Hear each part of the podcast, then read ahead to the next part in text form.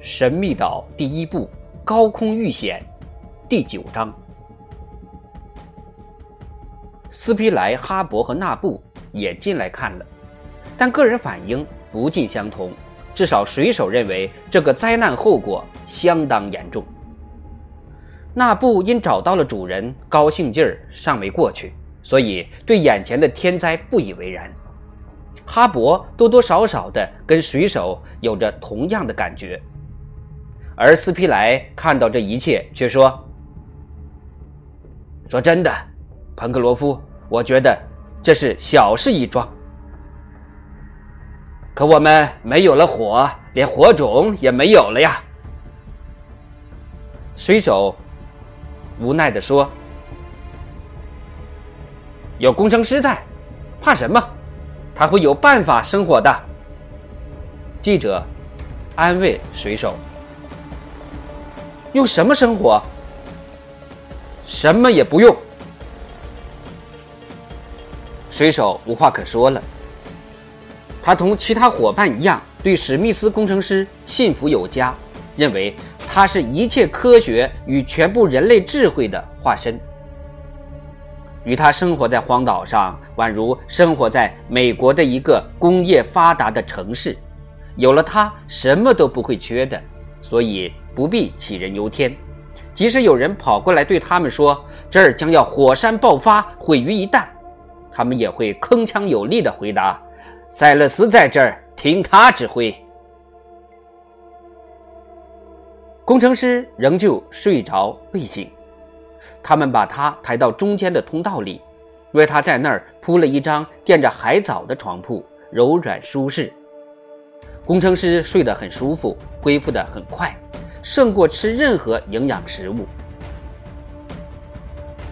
夜幕降临，天气下降，冷得厉害，壁炉遭到破坏，四处漏风，寒风直往里灌。大家怕冻着工程师，纷纷把自己的外套或背心脱下，盖在他的身上。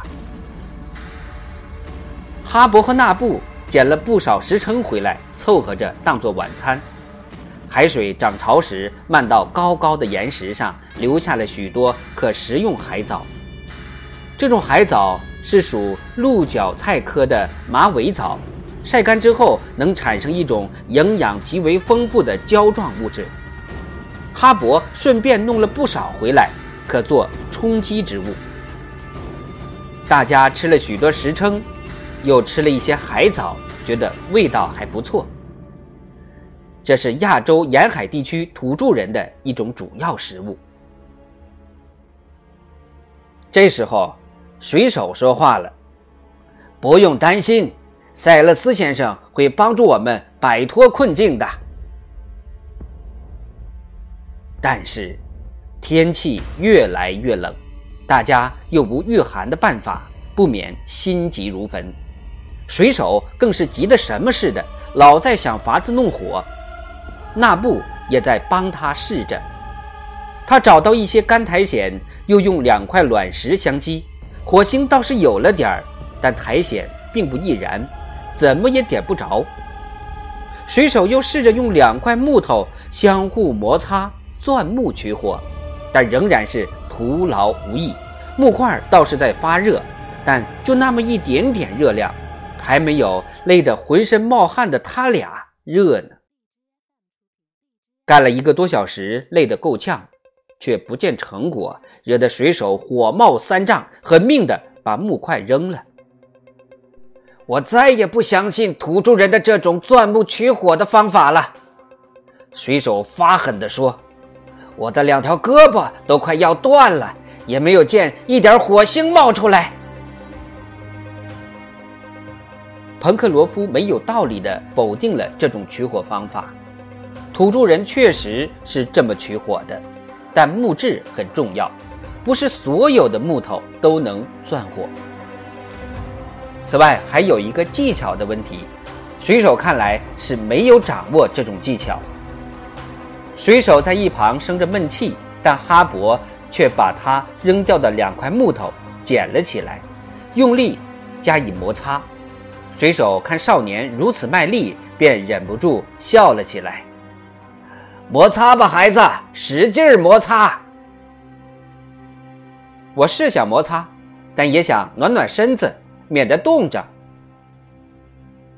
结果仍然令人失望。当晚看来是怎么也生不了火了。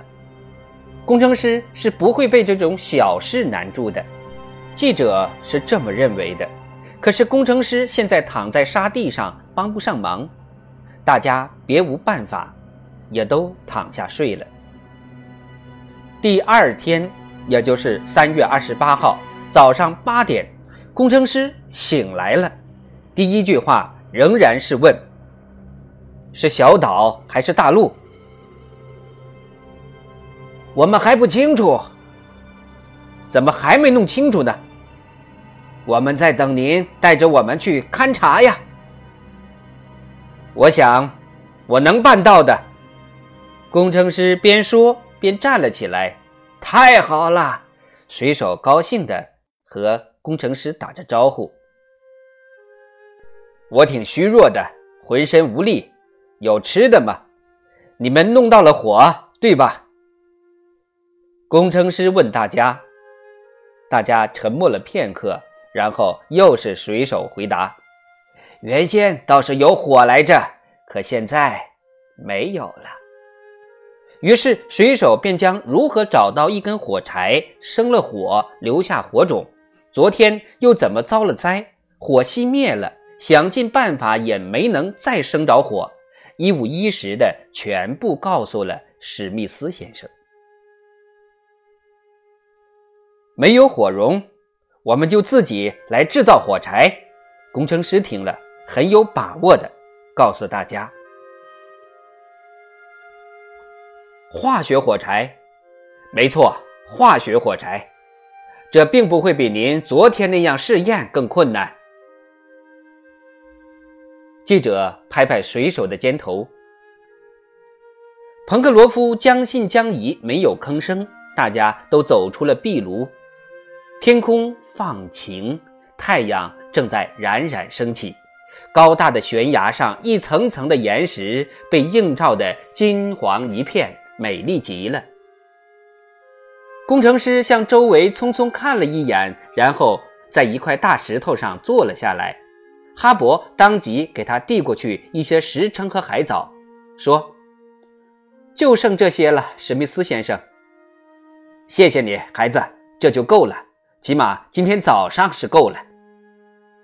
工程师津津有味地吃着，喝了几口用大贝壳舀来的溪水。大家默默地看着他。工程师吃饱了后，搂抱着双肩说：“这么说，朋友们，你们还不知道命运之神是把我们扔到荒岛上，还是大陆上，是吗？”“是的，史密斯先生。”明天就会知道的。这之前我们无事可做了。工程师这么一说，大家似乎有点着急。有事可做呀。水手说：“什么事？生火呀。”火的问题一直缠绕在水手的脑海中。放心吧。我们会有火的。昨天你们抬我回来时，我好像看到西面有座高山，俯瞰着这一地区，是吗？是的，而且好像特别高。那好，明天我们爬上山顶，就可以知道我们这是在荒岛上还是在大陆上了。现在我们暂时无事可做了。有啊，生火呀！水手固执地说。工程师沉默了一会儿，仿佛并不担心火的问题。片刻之后，他又说：“朋友们，看来我们的处境不佳。如果我们不是在大陆上，而是在荒岛上，岛上再没有人，那我们就只好自己靠自己了。不管是荒岛还是大陆，您认为我们被风暴扔在哪儿了，塞勒斯？”斯皮莱着急地问：“说实在的，我一时也无法肯定，但我猜测是在太平洋上的某块陆地上。我们离开里士满时，刮的是强劲的东北风，风向如果一直没有变化的话，我们就越过了北卡莱罗纳州、南卡莱罗纳州、佐治亚州、墨西哥湾、墨西哥本土、太平洋的一部分。估计至少飞出有六七千英尺。如果我们被吹到曼达瓦群岛、新西兰什么的，那就很好办了。但如果并非如此，要是落到群岛中的一个小荒岛上，我们明天登高一望就知晓。那就得做长期打算了。长期打算？斯皮莱问：“你是说永远吗？”亲爱的塞勒斯，我们宁可先把事情往坏处想，这样以后遇上好事，我们就会惊喜万分了。太对了，水手接着说：“可是如果这儿是一座小岛，但愿它位于航线上，否则就麻烦大了。我们只能先爬上山看看再说。”工程师说。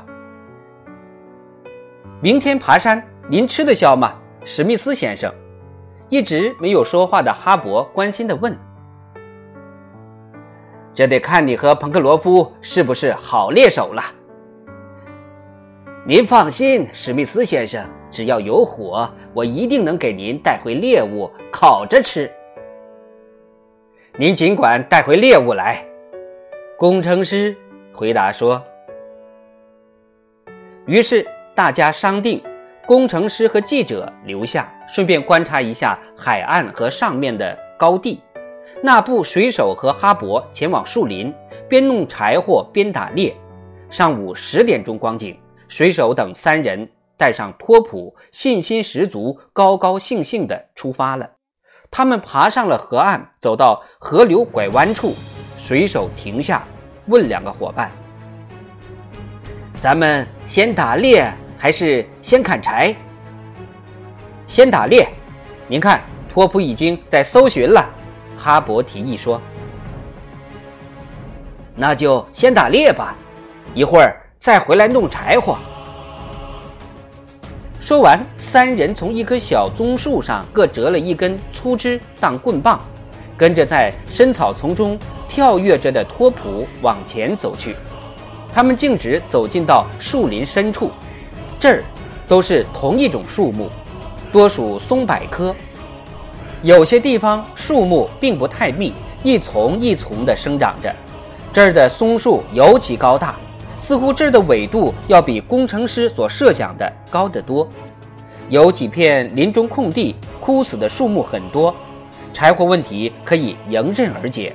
密林越来越密，没有道路。走起来十分困难，水手边走边不时地折断一根树枝作为记号，免得回来时迷了路。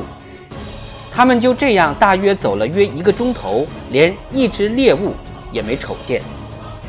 托普只是一个劲儿地跑着，惊飞了不少的鸟雀。至于锦鸡，更是不见踪影。也许得回到那片沼泽地去。上次水手就是在那儿幸运地抓到了松鸡的。嗨，彭克罗夫，那布雨涵讥讽地说：“如果您答应带回去给我主人的就是这种猎物，那就无需什么火不火的了。别急嘛，那布，回去时不会没有猎物的。”您是不是不相信史密斯先生？相信呢，但您不相信能弄到火，对不？那得等我真的见到炉里有火了才行啊！我的主人说到做到，木柴肯定会点着的。那就等着看吧。几个人边走边说着话，此刻。太阳尚未升到当空，大家继续往前搜索着。哈勃突然看见一棵树上有可以食用的果子，总算是有了点收获。那是意大利五针松，松子已经完全熟了，大家先摘了吃了一些。好啊，水手说：“海藻当面包，生贻贝当肉吃，松子作为餐后点心，即使没有火，这也算是正餐了。”您别怨天尤人了，哈勃说：“我并没有怨天尤人，孩子。”水手回答说：“我只不过是认为我们吃的肉太少了。”托普可并没有这么想。那布一面大声说，一面向矮树丛跑去。此刻，托普突然汪汪叫着，消失在矮树丛中。托普的叫声中还夹杂着一种奇奇怪怪的哼哼声。水手和哈勃跟着先跑过去的那布冲了进去，只见。托普正一口咬住一只野兽的耳朵，与之搏斗。这是一只四足兽，很像猪，长有两英尺半，呈深褐色，毛很硬但很稀疏，肚腹间的颜色稍浅一些。此刻，它正用足趾紧按在地上，足尖有蹼连着。哈勃认得这种动物，说是水豚，是啮齿动物中。最大的一幕。此时，水豚没有挣扎，只是用它那深陷于后眼睑里的眼珠傻愣愣地看着，仿佛是第一次见到人类。那布正要举棒打过去，不料水豚竟摆脱了托普咬着它的利齿，哼哼地叫着冲了过去，差点给哈勃撞倒，然后钻进密林，不见了踪影。该死的！水手气得骂了起来，三人立即跟着托普追了上去。可是等他们眼看要追到时，水豚却一蹦跳到被古松覆盖着的水塘里，不见了。三人只好停了下来，呆呆地站在那儿。托普纵身跳进水塘，可是并未见着水豚出来。等着吧，它会浮出水面来换气的。哈勃说：“他不会淹死。”那布问了一句：“不会，他有蹼足，可以算作是两栖动物。咱们等着吧。”哈勃回答说：“托普还在水塘游动着，彭克罗夫及其两个同伴各自占据水塘一处，以切断被托普追逐的水豚的退路。”几分钟后，水豚果然露出水面。托普一见，猛地跳到了水豚的身上，拖着它，不让水豚往下沉。托普把水豚拖到水塘的边上，那布猛地一棒打下去，一棍将他打死了。好啊！水手高兴地欢呼。只要有火，我们就可以把它啃得只剩下骨头了。水手看看太阳，估计该有两点钟了，便扛起猎物，招呼其他两人往回返。回去时，多亏了托普带路，才没有迷失方向。半个小时后，便到了河边。水手很快地扎了一个木筏。顺流而下，不一会儿便飘到壁炉附近了。在离驻地五十步远处，水手停住木筏，指着悬崖的转角，大声欢呼道：“哈勃，纳布，快看呐！”只见一缕青烟从岩石丛中袅袅升起。